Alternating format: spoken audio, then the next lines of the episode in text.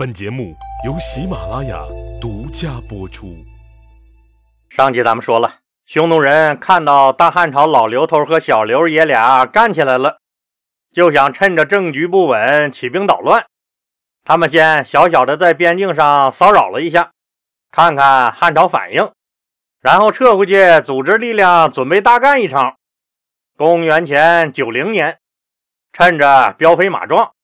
匈奴开始大举入侵汉朝的五原郡和酒泉郡，两个郡那自然是组织边防军进行抵抗。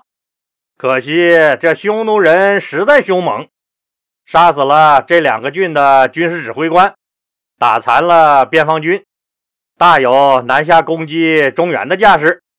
汉武帝刘彻那自然是再一次震怒，对他来说，宁可要放下手里其他所有的工作。也必须先把匈奴按倒放平了再说。于是，愤怒的刘皇帝马上派兵准备去干匈奴。可您发现了没？汉朝和匈奴这百十来年，仗基本上就没停过。匈奴的单于自冒毒死后，一茬不如一茬。刘彻倒是没给老祖宗丢人。一度打出了很强的气势、高度和风采。为什么？因为那时候有卫青、霍去病在，这舅舅外甥俩，那一个比一个生猛。等这爷俩一死，和匈奴的战争再也不见了当年激动人心的场面。最近几年挂帅和匈奴干的，那一直是李广利。李广利这货，那是干啥啥不行，吃啥啥不剩。让他来当汉朝的救火队队长，事实无数次证明很不靠谱。但刘皇帝那就是信任他，你咋整？反正老李每次一听中央宣布又是李广利同志挂帅出征，心里就一咯噔。这不，这次那还是他。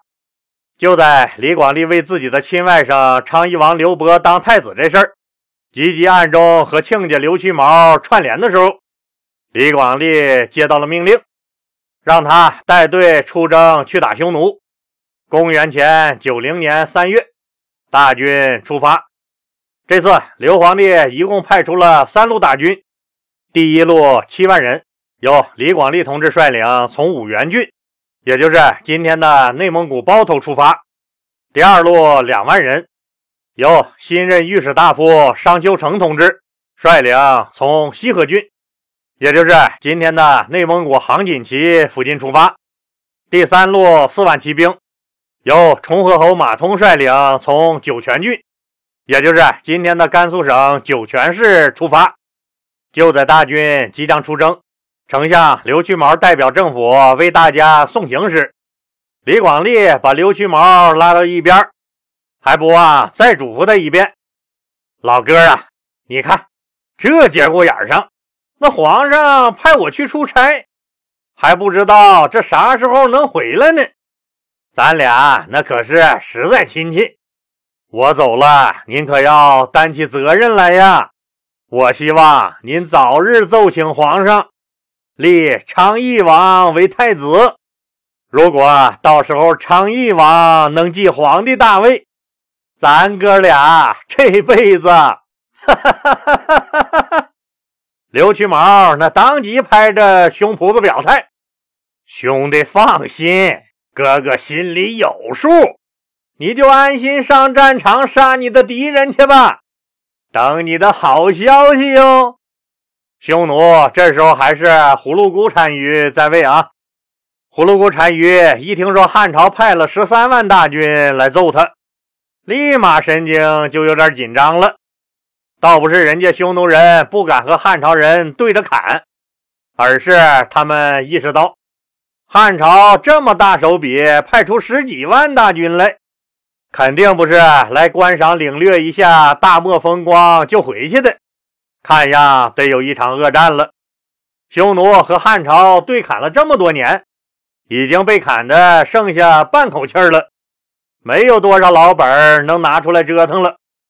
为了防止再来几个能动不动就把他们匈奴人给团灭了的，那卫青、霍去病那种二愣子，所以一有大战，匈奴人就先把粮食物资和老百姓都转移到安全的地方，这样至少不会被汉朝一窝端喽。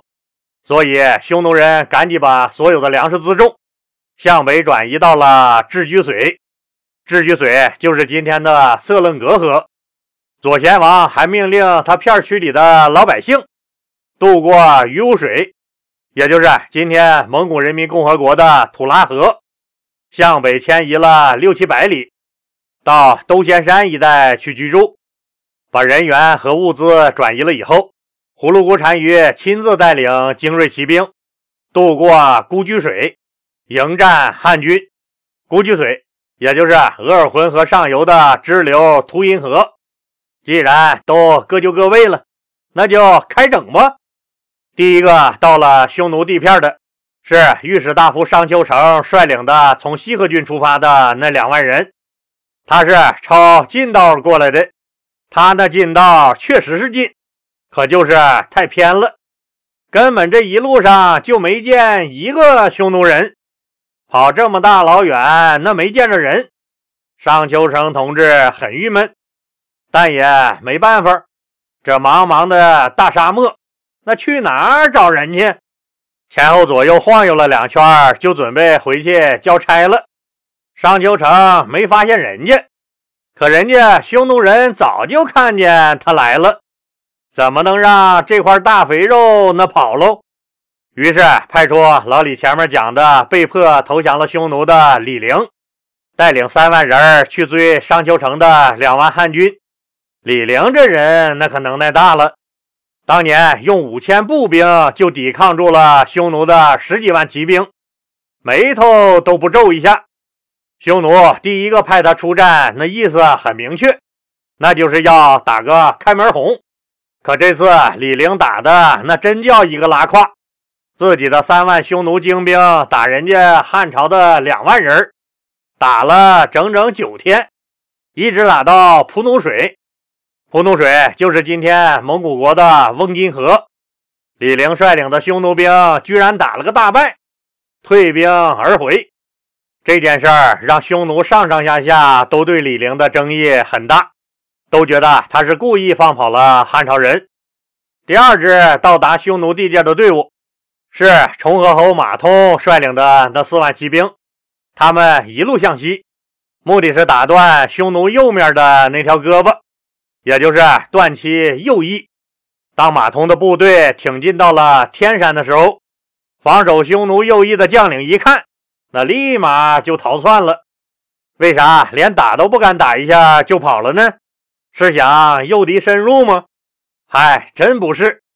之所以跑，那是因为再不跑就跑不了了。马通率领的是四万骑兵，匈奴人虽然也是骑兵。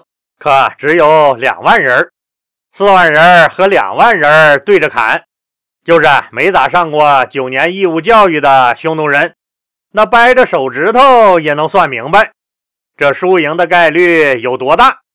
所以安全第一，跑为上。最后，不管是磨洋工还是怎么的，反正李广利不上场，那也是不行了。李广利的七万大军，那终于风尘仆仆赶到了前线。对了，有些听友私信里问我，说在你们史学界，那汉武帝刘彻真的像有些历史学家说的那么伟大吗？刘彻那到底算个好人还是坏人？问这个问题的听友有很多，老李今天就在节目里集体给解答一下。老李只能告诉您。我们评价一个人，特别是政治人物，不是非好就是坏，非黑那就是白。就拿汉武帝刘彻来说，相信他是个什么样的人，一直听老李讲这段历史的听友们都明白。今天老李不谈大汉朝的经济、民生、政治斗争，还有后宫那些破烂事儿，单给您从军事一个角度来说说刘彻。老李讲过，汉武帝刘彻是中国最霸气的皇帝，不管是谁，只要敢找事儿，他就直接开打，反正不服就干你。他在位五十四年，打了四十三年的仗。大汉朝的版图从开国时的二百六十七万平方公里，扩展到了五百八十六万平方公里，整整扩大了一倍还多。要说汉朝的有效活动范围，那可就更大了，足足达到一千万平方公里。咱中国现在的版图多大呀？陆地面积九百六十万平方公里。从这一点上来说，汉武帝刘彻刘皇帝那实在是太伟大了。您可别觉得那打仗很容易，就打呗。其实打仗那太难了，尤其是冷兵器时代。首先，战争的成本那就是高到触目惊心、不可忍受。历史上发生过多少个皇帝好战必亡的教训？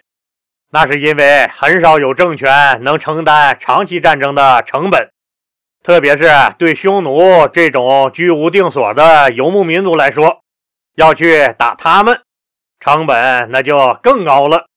匈奴对于大汉朝来说，就是一群抢劫犯，你来了，他立马骑上马就跑路了。你追累了，刚想歇一会儿。他一反身回来就拆你家房子，抢你老婆闺女，能气死你，烦死你！说白了，再强大的人也怕碰瓷儿的。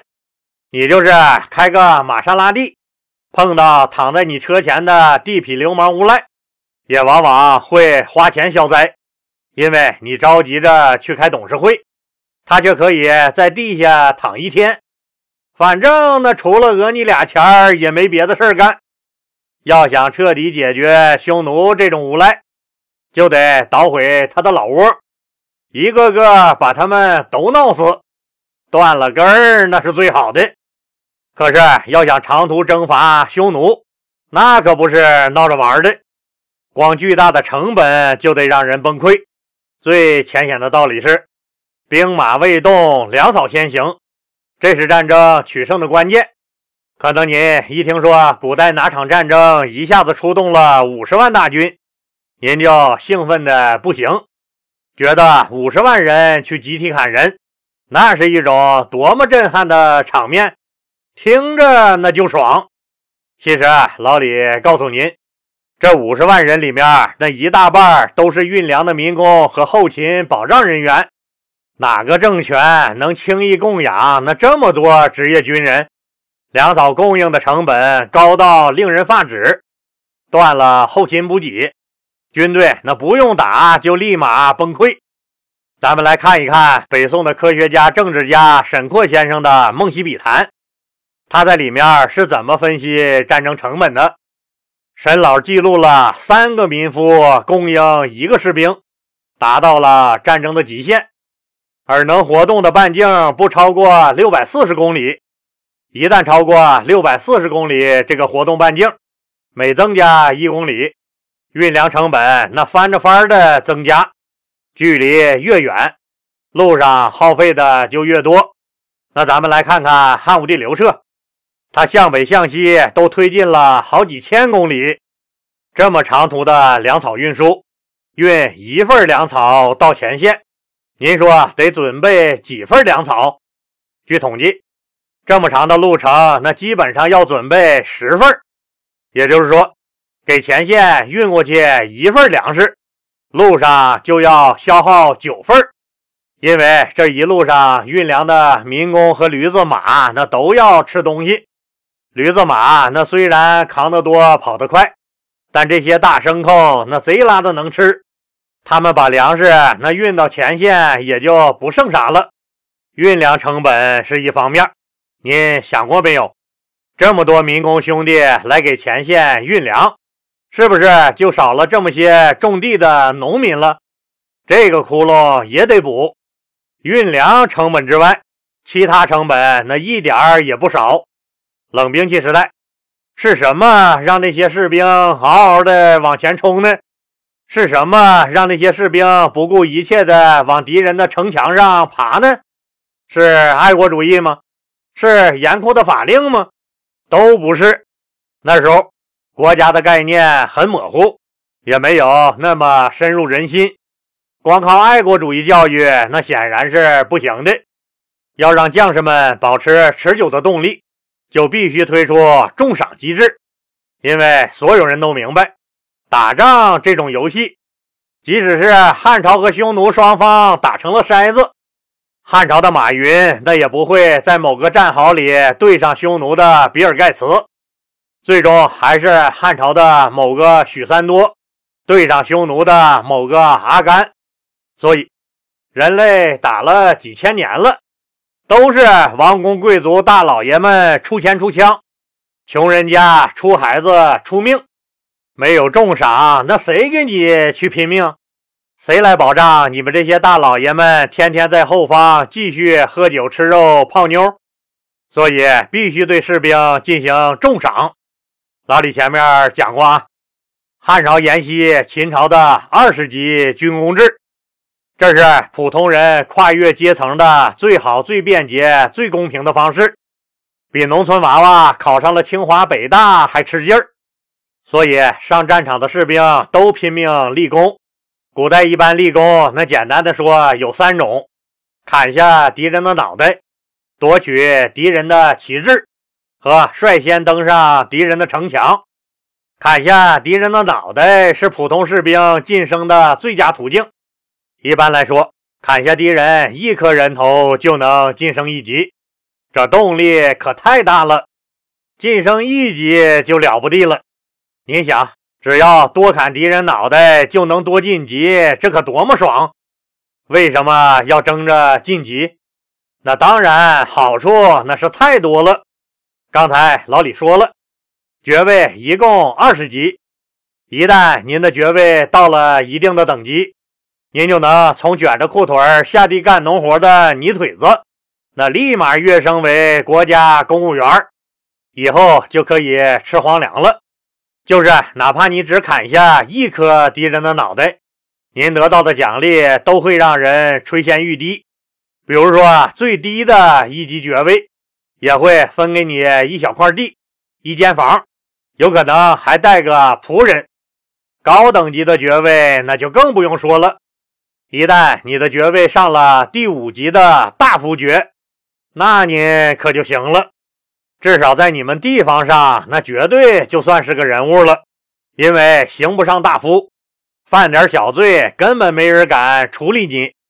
谁敢瞎逼逼？只要你大喊一声“老子他妈当年”，对方那立马就得哑火，更可以见官不拜。因为你和地方官的级别那是一样大的，你不用给他下跪。您想，那县长来了，别人黑压压那跪了一大片，就你有资格伸出手来和县长握手。你的老婆那见天打扮的漂漂亮亮的，一辈子不用下地去干农活。你的孩子呢，也可以像江西高速那个周衙内一样。爹有多大，那舞台就有多大。怡红院里的那个老鸨子，以前看见你冷若冰霜，那爱答不理的，但从此以后，他再看见你，脸上的粉都快要笑掉了，能挤出那一脸的老褶子来。这待遇，这诱惑，要是您，那您会怎么做？是不是？那也得嗷嗷的往前冲，那往城墙上爬呀？对面敌人长得那哪是脑袋呀？那明显就是一锭锭的大金子呀！这可比杀人越货、抢银行都他妈来钱快呀！只要你舍得破出命去，你想，这么一来，国家又得付出多少？这还没算其他支出呢，比如阵亡将士的抚恤金、士兵们的武器装备、斧锹锯镐、野外帐篷。锅碗瓢盆更是一笔天文数字，咱也不能让士兵们裸奔着上阵吧。所以打仗这事儿，尤其像刘彻这种打了一辈子仗还没把国家打散架的皇帝，实在是那牛逼的不能再牛逼了。好了，至于李广利和匈奴的这一仗打得怎么样，咱们呢只能下集接着说了。听友朋友们，抓紧时间购买那个灵芝黑咖啡了啊！东西确实不错，还有那么大的优惠，感谢您的支持。